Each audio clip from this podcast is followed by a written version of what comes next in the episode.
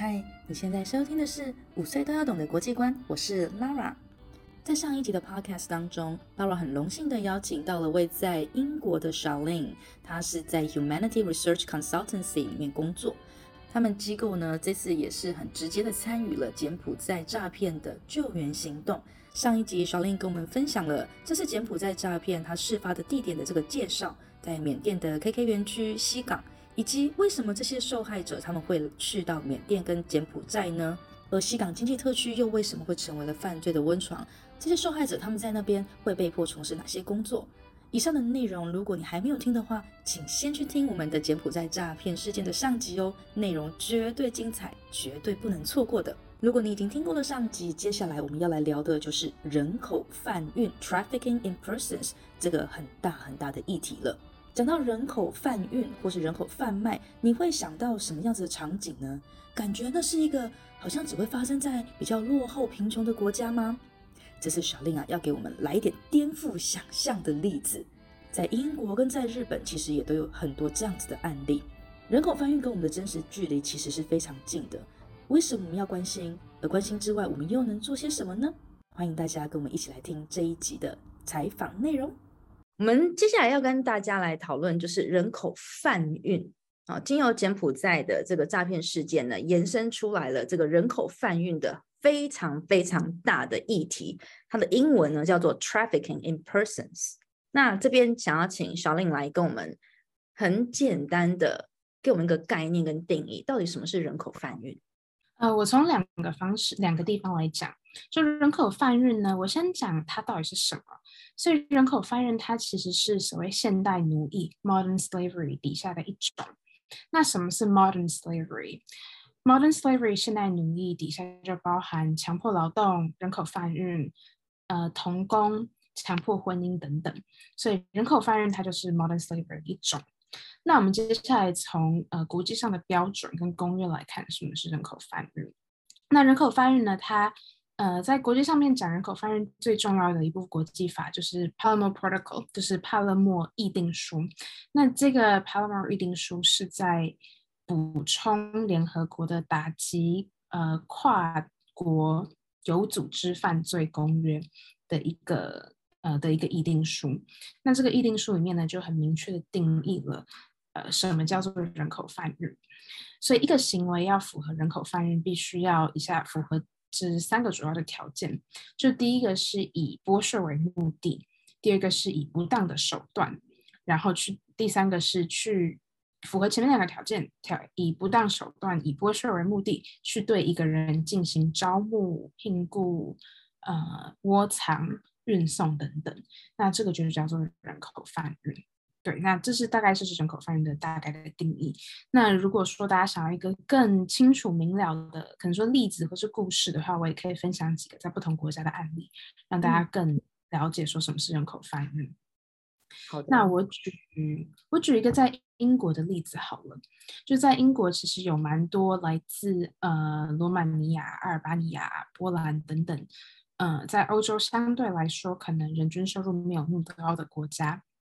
的年轻女生，那这些年轻女生呢，她们很多都怀着要过来西欧、过来英国，然后工作的这个梦想，希望可以赚更多钱，然后改善家里的呃经济条件、经济水平。所以我举，比如说以乌克兰为例好了，在乌克兰，如果你一个月可以赚三四百美金，就已经算是还不错、蛮中上的薪水了。那可是，如果在英国的话，那你一个月三四百美金，可能就英国的薪水，英国平均的月薪可能远远超出三四百美金的两三倍不止。所以这些在东欧的女生，她们可能觉得，呃，东欧的年轻人可能觉得，我来到了英国，我可以工作改善这个环境。那我们可以想象，有一位人口贩子，他假扮成一个中介。然后到了罗马尼亚，到了阿尔巴尼亚，然后跟他们跟这边的年轻人说，我可以提供给你在呃英国的咖啡厅服务生的工作，你付我一笔中介费，我我利用这个中介费帮你买机票，帮你安排，帮你申请工作，带你去英国。于是他们付了钱，然后这笔中介费 maybe 可能是一千两一千美元，两千美元。那这个嗯、比如说。波兰或是罗马尼亚的家庭，他们可能要存好几个月，甚至好几年才有办法存到这笔钱，送他们家的一个孩子出国，送他们家孩子到英国。可是到了英国了之后呢，才发现这个人他这位所谓的中介，他并不是要提供给给年轻人什么咖啡厅的工作，而是给他们非常糟糕的工厂的工作，比如说超一天工作十四个小时，没有加班费，然后给他们的薪水是远远低于本来讲好的薪水。这是好一点的情况，坏一点的情况有可能是年轻女孩他们一被送到了英国。直接就被送到了非法的妓院，或是这一位人口贩子可能会强迫这个年轻女生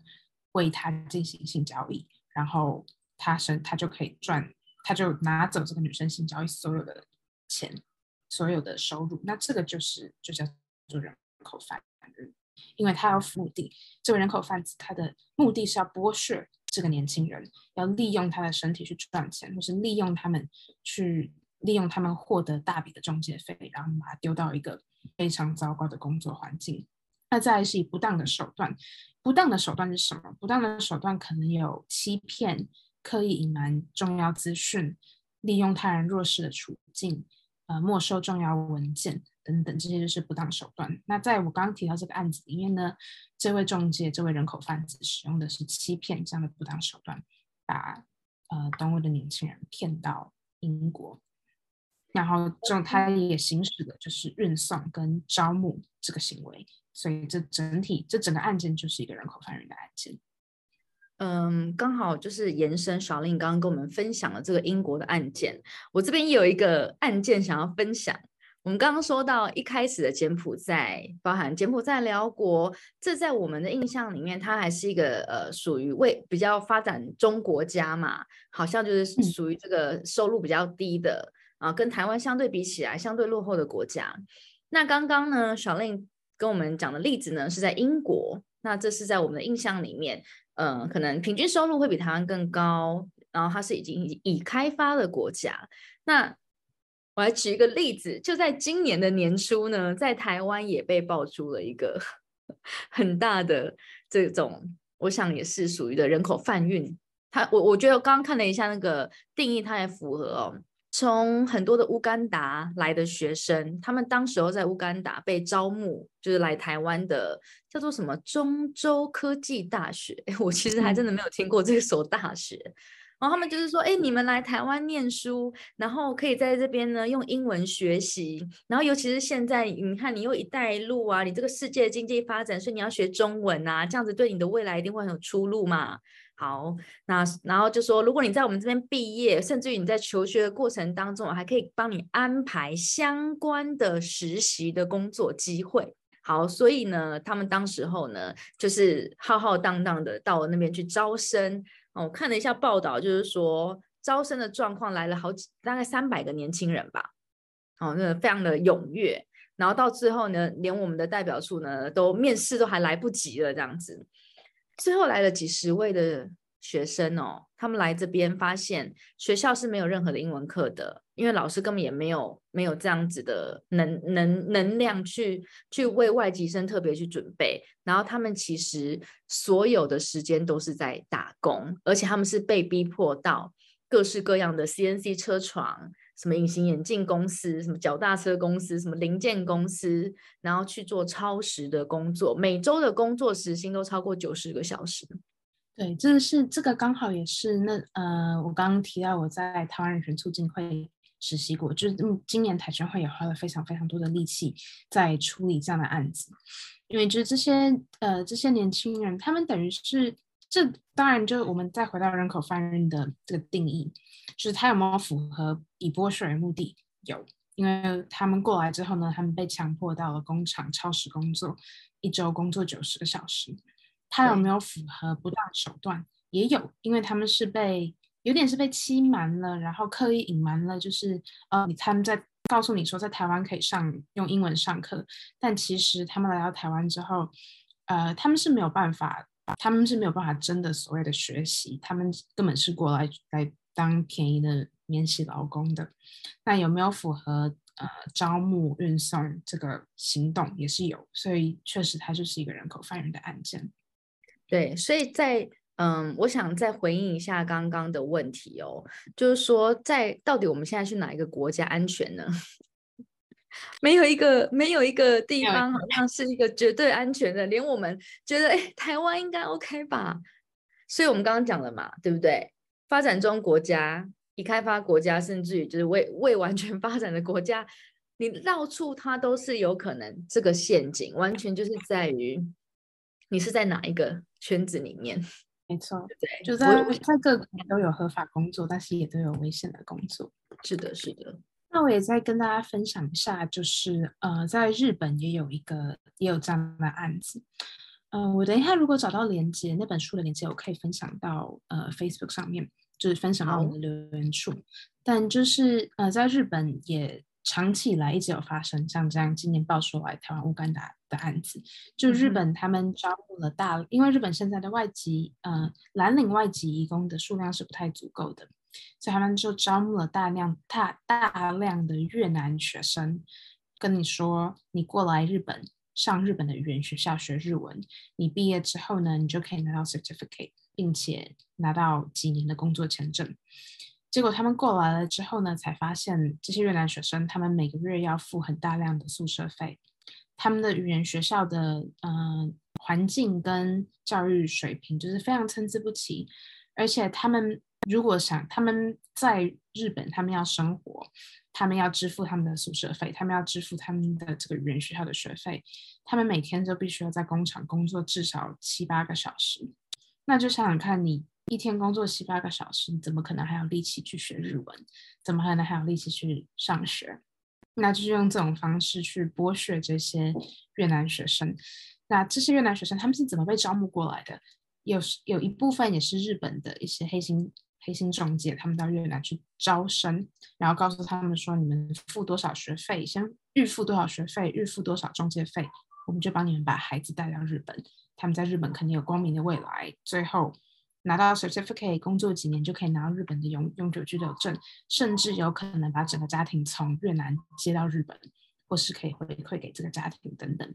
所以类似的事情在越在日本也是有发生的。”哎，我觉得小令，我们这样子分享，会不会大家以后都不敢出国啦？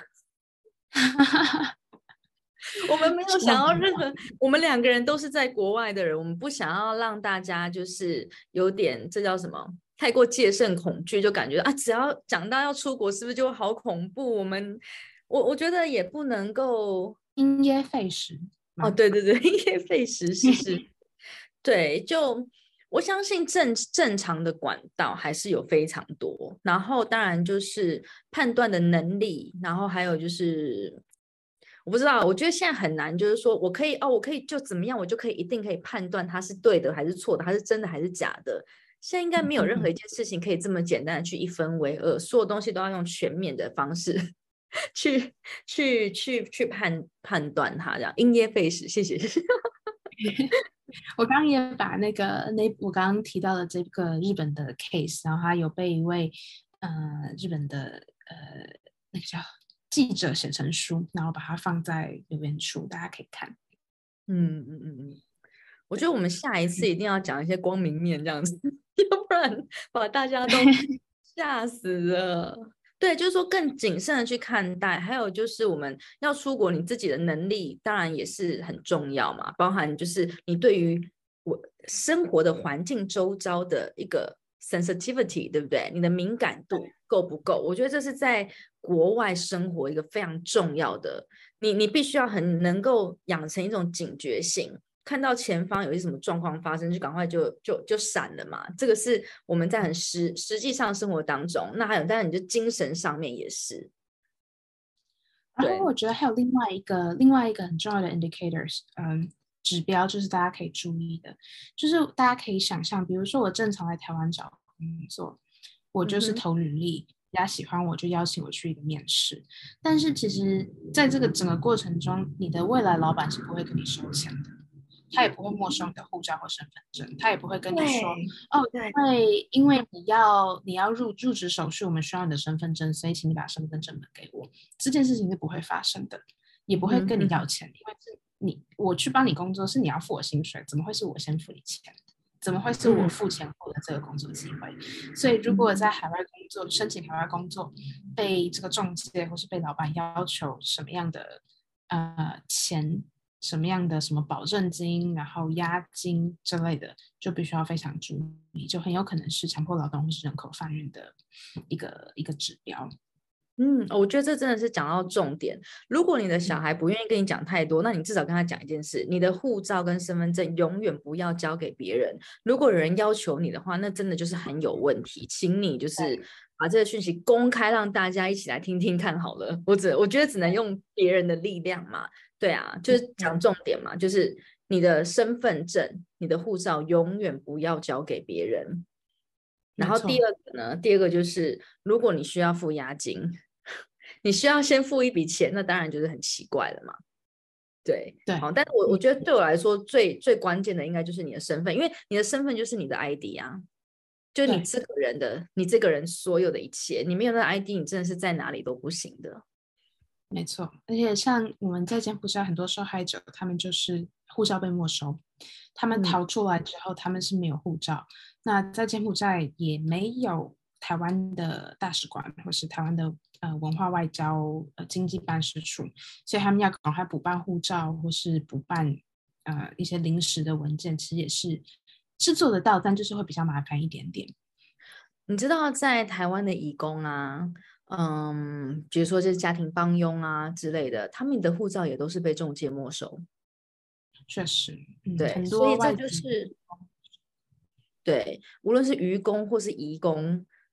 他们的护照真的是一到了之后，他就被中介拿走，然后从此之后，嗯、从此之后哈，就就就你就是被宰割的鱼肉了，砧板上的鱼肉了，因为他就拥有你的护照嘛，他就叫你去哪你就去哪里。然后，当然今天、嗯、今天今天知道说我们会离题太多，所以今天就先不谈不谈那个台湾的移工。跟渔工的问题，但是这个部分在台湾，其实我真的觉得来台湾的外籍，呃，外籍劳工真的是被蛮严重的剥削的。嗯，就我可以跟大家分享一下，呃，我找一下，就是呃，联合国底下的国际劳工组织，他们有分享了一个十一十一项强迫劳动的指标。那我觉得这十一项强迫劳动的指标，就是不管是大家未来。你们本人，或是你的孩子，或是讲到外籍义工等等，他们这些人，哎，Charlene 的网络，因为 Charlene 在英国，英国的，其实在欧洲的网络呢都没有在台湾稳。大家相信我，台湾的网络环境真的是很好。我们等 Charlene 回来一下。对，哦，柬柬柬埔寨这次是先例又离开台湾后，对啊，所以这个这个就是，所以就说这是柬埔寨他们的。诈骗真的是很高端，有没有？你都已经整个，他刚刚小林有分享到给我们一个嘛？他先养公司养半年的员工，哎，然后再说我带你去员工旅游，一整行二十人，整个上飞机全部被卖掉。所以遇到这种事情也是有可能会发生的，这很难说啦，就是防不胜防。但是我觉得，嗯，至少有一个好，不是说好处，我们往。不要往那么悲观的方向去想哦，这样子的事件它毕竟还是少数哦，所以请大家就是也不要太太过悲观或者太过紧张这样子。哎，小令回来了，欢迎。感谢，不好意思，我刚刚的网络断掉。没事，我来跟大家分享一下。哎，刚 Lara 讲到哪里？哦，没事，我刚刚就是在讲一下前面的，你可以继续。OK OK。好，那就是这边跟大家分享一下，就是 L 呃联合国国际劳工组织他们分享的十一项强迫劳动的指标。所以，如果未来你们自己或你们的小孩在工作在海外工作上面遇到这些问题，就可能要注意，有可能是有人口贩运或是强迫劳动的事情在发生。那其中呃很常见就是严重的超时工作。然后 debt bondage 指的是债务，比如说他们告诉你，你要来我们这边工作，你必须先跟我们借一笔钱，或是我们要先帮你，我们会先帮你付一笔训练费，或者什么入职费，或是呃什么工具制服费，那你就先欠着我们这笔钱，之后从你薪水里面扣，这个可能也是一个强迫劳动的指标。那再来是糟糟糕的工作跟呃生活环境，那这一点呃。这边就是，如果他没收你的个人文件，包含护照、身份证等、出生证明等等，或是他们压着你的薪水，说我们前三个月不付薪水，你得先跟帮我们工作满三个月，我们才会一次把三个月的薪水付给你。那这个也是违法的，而且也是很蛮危险的。然后，如果你有被你的公司刻意的孤立，比如说他们把你放在一个你他们不让不太让你跟外界联系，甚至是限制你的人身自由，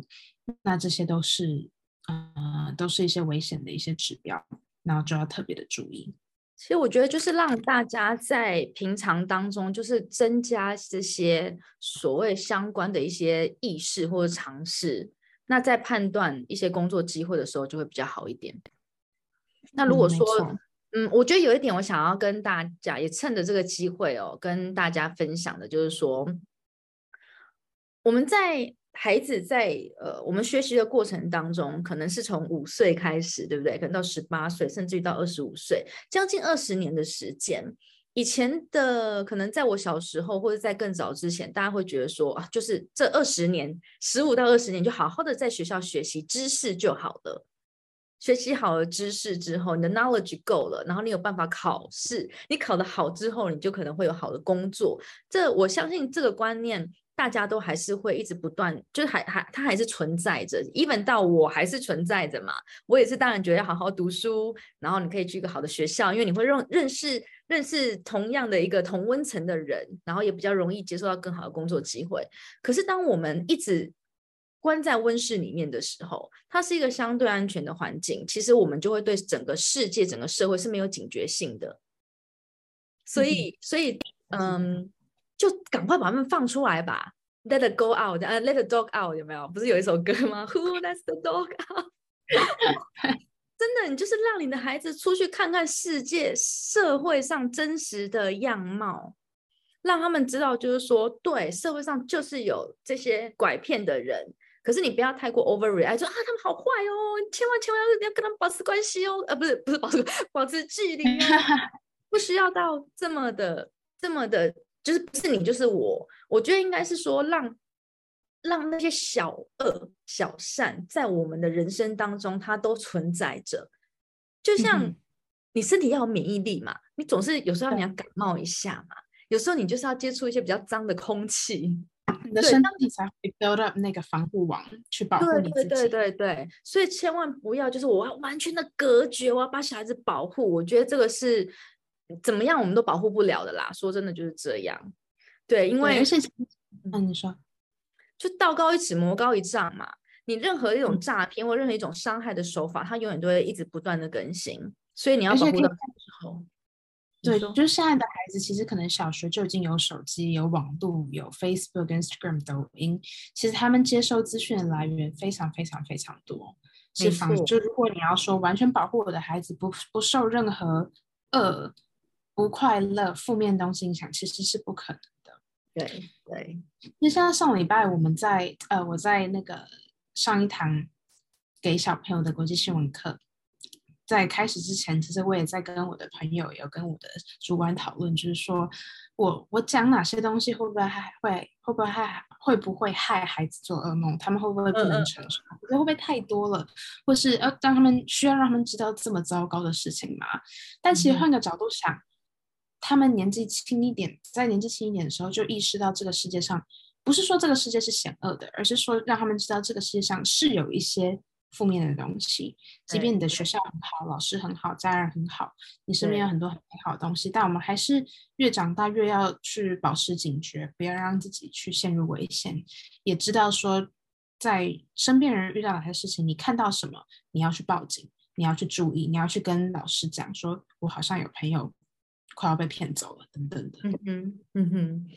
对啊，我想这就是，我觉得这也是我们今天很希望能够传达一个讯息，不是要告诉大家说外面的世界有多么可怕，大家赶快关起来，不是，千万不是这样。就你可以选择留在台湾发展，你可以选择到国外任何地方发展，但是重点是你一定要有 sense 去知觉到。就我觉得这个可能是一个很很重要，至少是我这边想要传达给大家的一个讯息。那这也是，嗯，你说。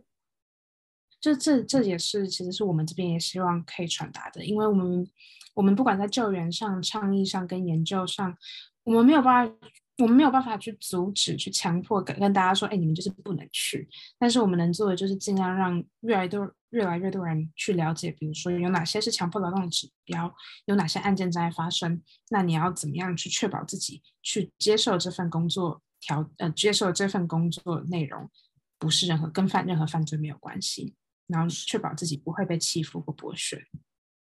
那小令最后要不要跟我们嗯、呃、介绍一下，就是说你们现在正在进行的一些救援啊，或是倡议的行动？好，没有问题。那呃，我可以分享我们公司目前正在做的三件事情。就第一件当然就是救人，就前面有提到，我们公司有在跟一位非常非常勇敢的幸存者，他因为他自己是。受困柬埔寨过，然后最后想办法逃出来，所以他完全知道那边发生什么事情。他逃出来过，所以他知道有哪些人、哪些方式是可以帮忙，是哪些呃逃亡路线是有用的，可以帮助人把人救出来。所以我们也在跟这位幸存者合作，也在跟一些志工，还有一些呃刚刚提到的台湾的呃国呃行。刑事警察局合作，然后也有在试着跟柬埔寨那边的官方有一些对话，希望可以尽可能的把更多人给放出来、救出来这样子。那这个是救人的部分。那第二个部分呢，是幸存者支援的部分。幸存者呢，顾名思义就是逃出来的人，但逃出来就没事了吗？逃出园区之后，他们可能必须回到台湾。这部这中间，他们可能会遇到。呃，签证的问题，因为他们在柬埔寨是已经逾期居留，那可能会需要一些经济上的支援，或是他们回台湾的机票这样的经济支援。那当然，我们公司不可能有办法就是无底洞式的呃支援每一位手每一位幸存者，但在一些家庭真正有困难，真的无法筹出钱买机票的幸存者，我们也会帮忙去找一些联系一些慈善组织，或是联系一些资源。然后，另外我们有在支援一些已经回到台湾的幸存者，因为刚刚提到哪些哪些人容易被受骗呢？有些可能是比呃，有些年轻人他们，因为像我们目前看到大部分的受害者都是介于十八岁到三十岁，有很多其实年纪比我还小，他们才二十岁、二十二岁，甚至是十八岁的都有。那他们可能。接触到事情还没有到特别多，他们没有到很常出国过，不知道说哪些事情是危险的，所以他们比较这样的孩子可能比较容易被 target。所以我们要做的事情是确保他们不会再落入这样的弱势，到台湾有经济上的困难或是种种问题，导致他们在被 retraffic 或是就是在被贩运。所以，我们也有跟这些受害呃这些幸存者保持联系，确保他们拥有他们需要的社工或是心理上面的支援等等。那呃，第三个就是我们在做倡议跟研究。那所谓的倡议跟研究，因为我们其实。我们救一个幸存者后，呃，救一个受害者后面可能还有五十个人。那我们真正需我们的力量非常的不够。我们需要的是有大型的国际组织，有联合国，有呃国际刑警组织 Interpol 等等，他们介入。我们需要更多人知道正在发生什么，这里柬埔寨、缅甸发生什么事情，有多少的受害者。然后这也是为什么我们公司开始收集各个受害者跟幸存者的资料照片，然后做了这份，嗯、呃，我把。连接放到 Facebook，做了这份呃 briefing，然后这是我们 briefing 只算是一个报告，那这只是我们的第一份报告，我们之后还会继续去啊、呃，继续去在啊、呃，继续去生产撰写更多的报告，跟大家分享，就是说呃，目前在柬埔寨然后这是我们对，然后这是研究的部分。那我们为什么要做这个研究呢？一部分是我们想要 present 给更多的。呃，国际组织，像我们公司上个礼拜一也办了一个呃线上的会谈，然后邀请了一些大型的组织的成员一起来跟我们讨论，有什么样的事情是我们可以一起做的，去真的去预防这个案件，从一个比较高，就不只是从第一层次的比较前线的救援，而是比较在呃 back scene 的去想政策，去思考跟政府谈判的一些。呃，技巧或是策略，然后哪些哪些政策是需要被更新，甚至是被 pre 呃新 publish 出来 publish 出来，然后来保护这些受害者等等。然后这边也可以分享一下，我们公司目前有呃准备了一个表单，然后是给我们的已经跳出来的幸存者来填写。嗯哼，嗯哼。那这个幸存者的表单里面呢，就包含呃这个幸存者当然本人的资料，因为我们必须验证这个人到底是谁。嗯、然后我们想要知道你他是在哪里被贩运，他实际被贩运的国家在哪里，他怎么被招募过去的。然后他中间有没有经过任何中转国？比如说他是先抵达柬埔寨，再被送到缅甸，或是再被送去哪里？然后交通方式，然后他被送去哪一个园区？时间，然后怎么被贩运的？以及他在园区里面，你有遇到几位犯罪者、几位受害者？你知不知道他们的国籍？你知不知道呃，他你被骗去是做什么事情？洗钱是洗到哪一个账户？你的非法金融交易是？实际的里呃细节是关于什么？然后呃以及像你们被你认为根据刚刚我提到的 L O 国际劳工组织的强迫劳动指标里面有哪些是你被强迫做的事情？你有你被强迫做的事情有符合这几其中的几项指标等等？还有你是怎么被获救的？那我们觉得这些资讯都非常非常的。对于研究来说，非常的有帮助，因为我们得到越多资讯，我们越可以去了解这一个案件的呃规模以及细节。那有这些规模跟细节，我们更可以去 present 一个我们叫 victim profile，就是受害者的资料表，或是一份受害者资料做成图表，然后分享给这些不管是政府、国际组织，说有几多少个受害者。百分之几是什么国家的人？男女比例是多少？为什么你们必须帮忙？为什么你们一定要赶快重视这件事情？甚至是有多少人不幸离世？有多少人被性侵？有多少人在破旧之后有严重的心理伤害？等等等等。然后这是这就是主要我们公司目前来做的三件事情。我刚刚看到那个表单啊，你知道那内心的。感受就是蛮冲击的，因为通常我们在填表单，就是哦，我们上课报名的表单。对，这个表单居然是受害者，他要去填，就是他曾经被卖到几个地方，然后他被被关在哪一个园区，你知道？就是当我我有点难以就是去想象，说我今天是受害者，我在这边填表单的感觉，那很就是那我刚当下有一个很大的冲击。我觉得我这边也想要特别感谢，就是我们感谢我们的受害者。就第一个我想要感谢的是，呃，皮皮，就是皮皮，大家可能有些人已经有看过他，就是大家可能在呃最初我们当时在八月中的时候有跟、呃、几位立委，然后跟台南市李宗翰议员有办了一个记者会。在讨论这个柬埔寨的案件，当时皮皮他本他是他自己是一位受害者，然后他在柬埔寨是被短短一个星期内被犯人了四次，其中也经历了数次的强暴性呃强暴、电击、殴打，甚至人身自由，不给不给饭吃，然后只给洗冷水澡这些问题，最后他也是辗转才幸运的逃出来。那他就很勇敢的，他自己也知道，他只要来露面，他用名字出来，他出现在记者会上，他就是会一定会受到网民的攻击，一定会有人嘲笑他，一定会有人奚落他。他他知道，但是他说一定要有人出来讲，就是我就是一定要有人出来讲，不然不会有人知道柬埔寨发生什么事情。如果没有人露面，没有一张脸出现在公众上，让大家去。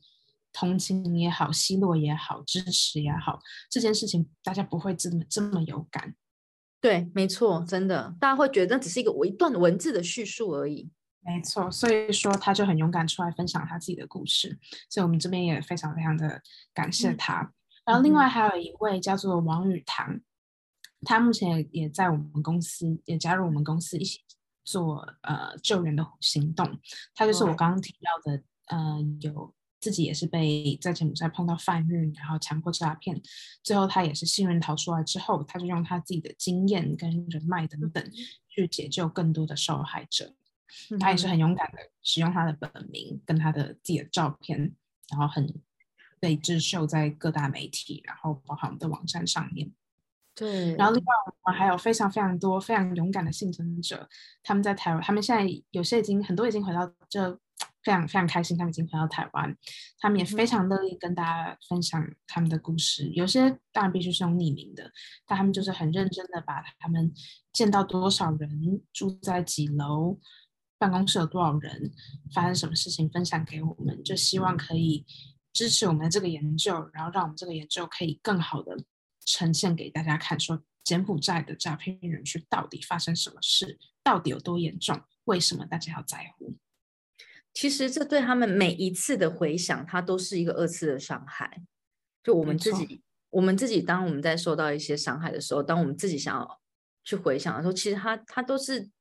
一直不断的重复带来一个痛苦嘛。所以他们真的是，嗯，很勇敢。那也有人问说，他们回来之后，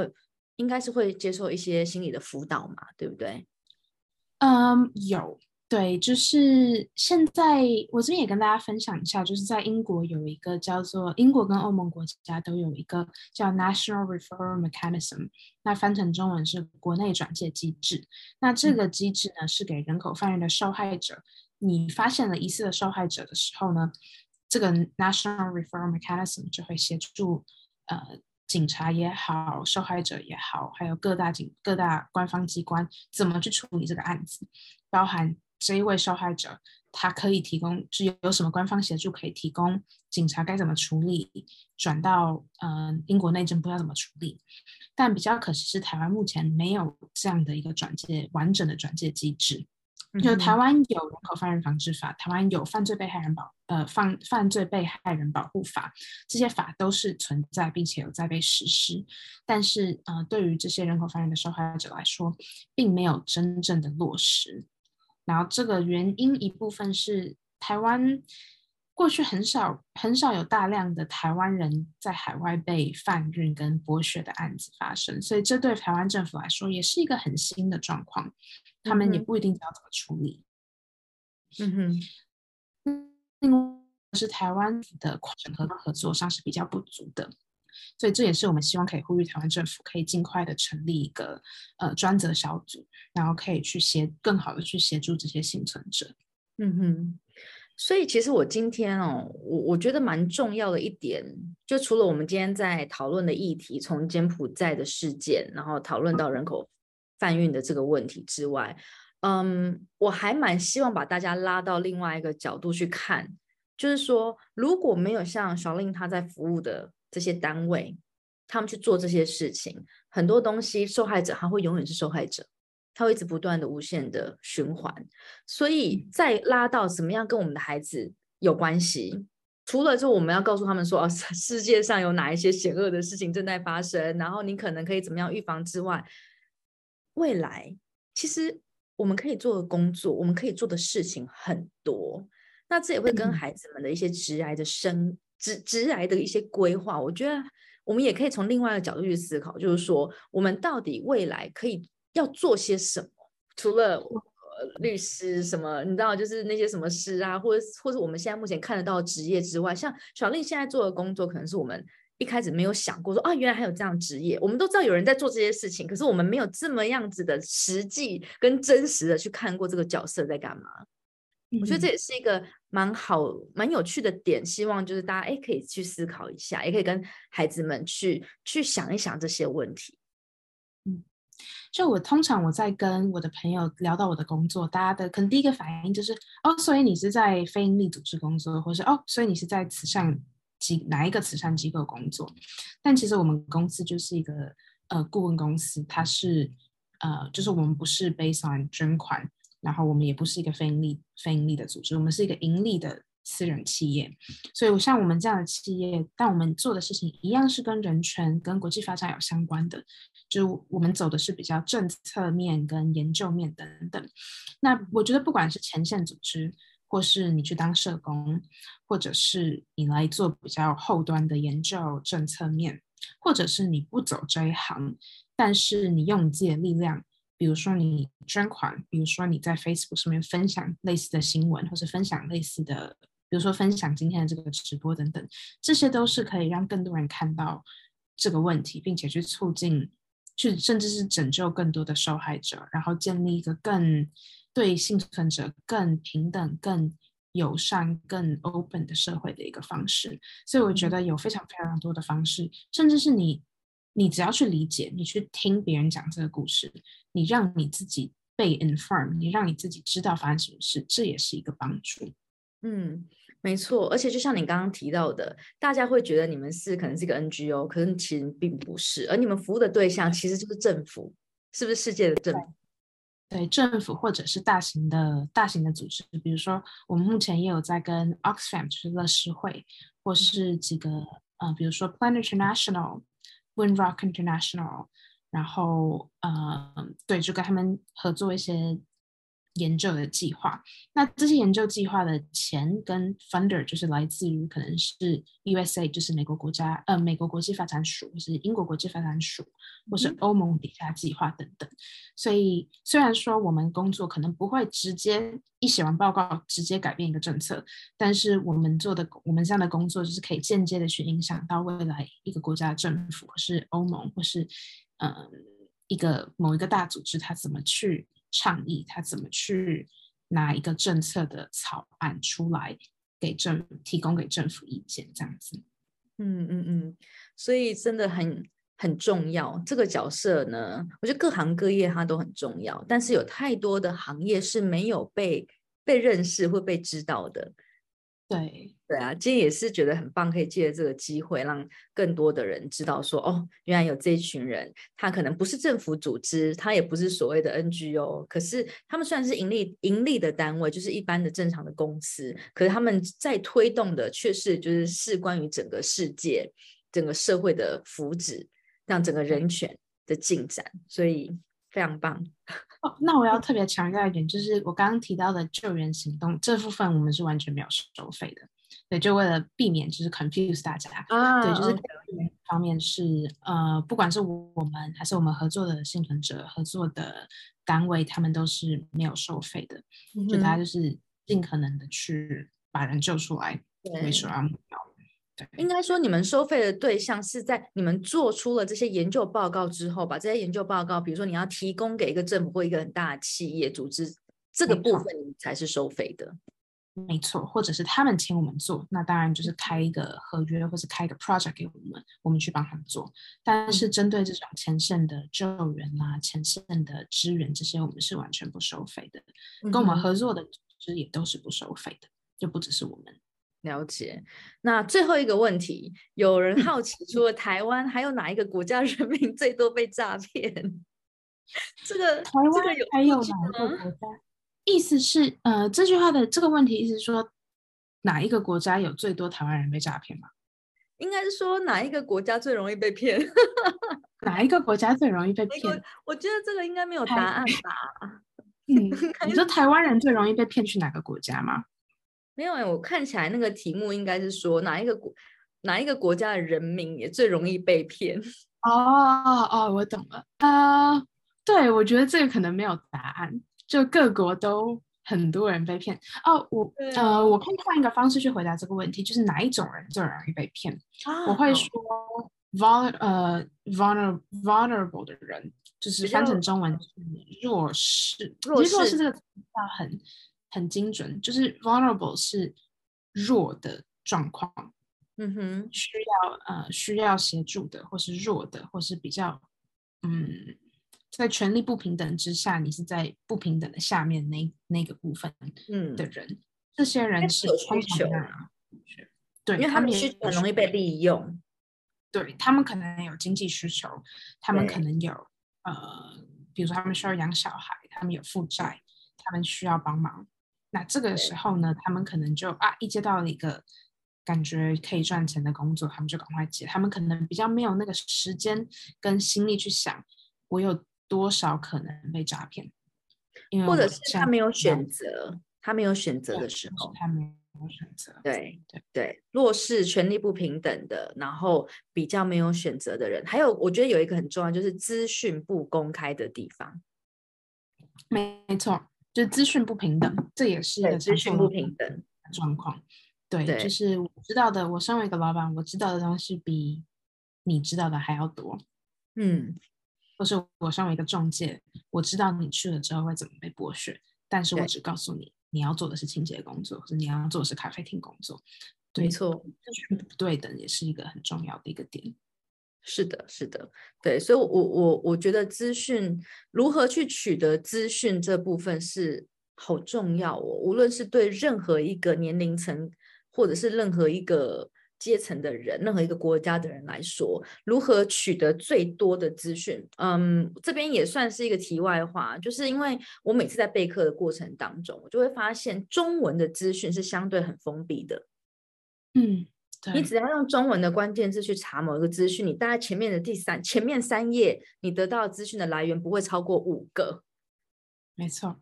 大家其你可能整整个三页哦，就是三十几条、五十几条那个 link，对不对？但基本上他写的东西不会，就是同样的，几乎都是一样的，大概不会超过五种，嗯、因为大家都是 copy paste 抄来抄去，它资讯量真的太少。可是同样的东西，你只要换成是英文。我现在不在讲英文多好，是因为英文使用者多，所以它揭露资讯的几率就更大。它资讯对资讯被被审核的几率会更大。所以像我们，嗯，没关系，你说你说。哦，就我只想分享，就像刚刚我们我分享给大家，我们公司出的这个报告，即便它是跟台湾有关系，但是由于我们必须 present 给一些国际组织，或是分享给一些更多的媒体。我们也是先把它写成英文，但是我们目前也在把它翻成中文，然后预期大概一个礼拜内可以把中文版就是公开，然后完成公开也可以再分享给大家。对，到时候再来我们再来更新这个中文版的链接。所以就是语言呢，它是一个蛮重要的工具啦。我觉得尤其是现在，我我认为越来越重要。但是语言是要拿来用的，嗯、就我们学习它是要拿来用的。而不是就是拿来背的这样子，所以这这个，因为有时候我很害怕我太过于提倡英文的重要性，所以我都不太敢讲，因为我很怕就是到时候就落入大家就是要背单字的那一块。像我，你如果考我单字或文法的话，我应该不会考得很好，但是我可以去运用它，去得到一些资讯，我觉得这是非常重要的一件事。我只想再强调最后一点，就是其实就是保持开放的心胸，然后也不用怕说我英文不好是不是就读不懂，因为其实台湾人的英文。其实台湾人台湾人的英文绝对比你想比大家自认为想的好。对对对，很多内容你也没办法百分之百看得懂，但你稍微看一下，你可以大概知道发生什么事。所以就是以开放的心胸多去看，也不用给自己压力说，说啊，我一定要每个字都看得懂。但就是打开自己的资料来源，嗯，对，然后这会对。而且说真的，说真的，现在 Google。Translate 这么容易，你真的很想要知道一个东西，你绝对是可以翻译，至少它不会翻译的非常精准，对不对？但是至少你可以得到一个大意。那当你已经有习惯去开那个英文的资讯网页的时候，这就是一个开始嘛，不用全部自己全部看完嘛，但你要慢慢的去练习这件事情。然后就是家长们温情呼喊，请不要只叫小孩做，自己也要做。Lara 的温情呼喊这样子，对，就是不能说哎，赶快去学英文，不，爸爸妈妈自己要稍微接触一下，要要身教，要身教这样啊，当爸妈好累。因为我之前看过一个梗图，就是呃，有一个妈妈在地铁上在看书，她抱着一个小孩，然后小孩在看绘本，下面的 caption 是说，有人问他说，你到底怎么说服你的小孩看书的？看实体啊，对，他说他不说服他，他做给小孩看，小孩会学他。对啊，就是 It's not what you say, it's what you do，对不对？就是你，对对，你你做的事情才是真的，他会从你身上看到跟学到。你说的那些都是假的啦，听进去就忘了啦。我们谁不是当过小孩呀？大家要请诚实的面对自我，好吗？我是对，我都每次都跟家长讲的很实在这样。今天非常的感谢 Charlene，哇，我们今天聊了快要快要两个半小时哎。对对，太棒了。对啊，就是如果大家有兴趣的话，然后希望就是接下来还还有机会可以邀请到 Charlene 来跟我们分享，他们公司呢也有在做就是台湾的像台湾的移工啊跟渔工的这个问题。我等一下也会把我们公司的网站，还有我自己的 email，或是其实大家也可以有我呃 Facebook 的那个链接。就如果有任何问题的话，也都很欢迎可以联络我，就来就随时可以丢问题给我。对对对，等等一下他会那个也会分享资讯这样子。好，非常感谢，谢谢 Charlene。那大家呢有问题都还是可以在这边继续留言，然后因为都会看得到嘛，所以我们就会尽力的。回回应大家的问题，然后或者大家有想要听什么的，也可以许愿许愿，把你的愿望丢出来这样子。对啊，好啊，那也祝福大家呢，各位听众，谢谢你们跟我们在这边两个半小时，现在台湾已经十点半了。对啊，大家都听了好久哦，非常感谢大家，然后也继续关注 Lara 的粉砖哦，然后也要关注一下 Charlene 的公司的粉砖，对不对？Charlene 公司粉砖大家可以把它贴上来，有任何最新的消息，我们大家也都可以 follow 这样子。好，谢谢 Lara，好，谢谢 Charlene，谢谢 Charlene，五岁都要懂的国际观，我们下次线上见喽，拜拜。听完了这一集，大家是否对于人口贩运有更深一层的认识了呢？也许在过去，人口贩运这件事情，它是会发生在很真实的，可能要面对面，甚至于诱拐、拐骗这样子的情节才能够发生。但是在现在这个网络的时代，人口贩运它的几率、地点完全是随时随地、无时无刻、无所不在的。如何让我们自己，无论是大人或者是小孩，能够更加提升警戒心，但是又不会过于的不安？或是紧张跟焦虑，我想会在媒体以及网络的识读素养上面是非常重要的一环。如果你对于柬埔寨诈骗事件想要更深入的了解的话，Charlene 的公司 Humanity Research Consultancy 他们已经发布了这个诈骗园区中的现代奴役报告，大家可以到他们的粉砖上面去下载这份报告，现在已经有中文，呃，当然英文版本的也有。或者是呢，你也可以私讯，或是在 Lara 的粉砖上面留言，我也可以传给你哦。Lara 的粉专是 Lara 的多语绘本世界英二日德，欢迎大家关注并且留言或者是私讯给我哦。针对世界人权相关的一些议题，如果你有兴趣的话，也欢迎私讯给我。嗯，我希望未来不久的将来呢，有机会还可以再邀请 Charlene 来跟我们分享，尤其是跟台湾比较相关的，就是台湾有许多的外籍移工。那这些外籍移工他们在台湾，他们所呃受到的待遇，或者是说他们所遭到的困难跟困境有哪一些呢？我想，这身为一个台湾人，也是蛮值得我们去认识跟了解的。五岁都要懂得国际观，我们下次空中见，See you，bye。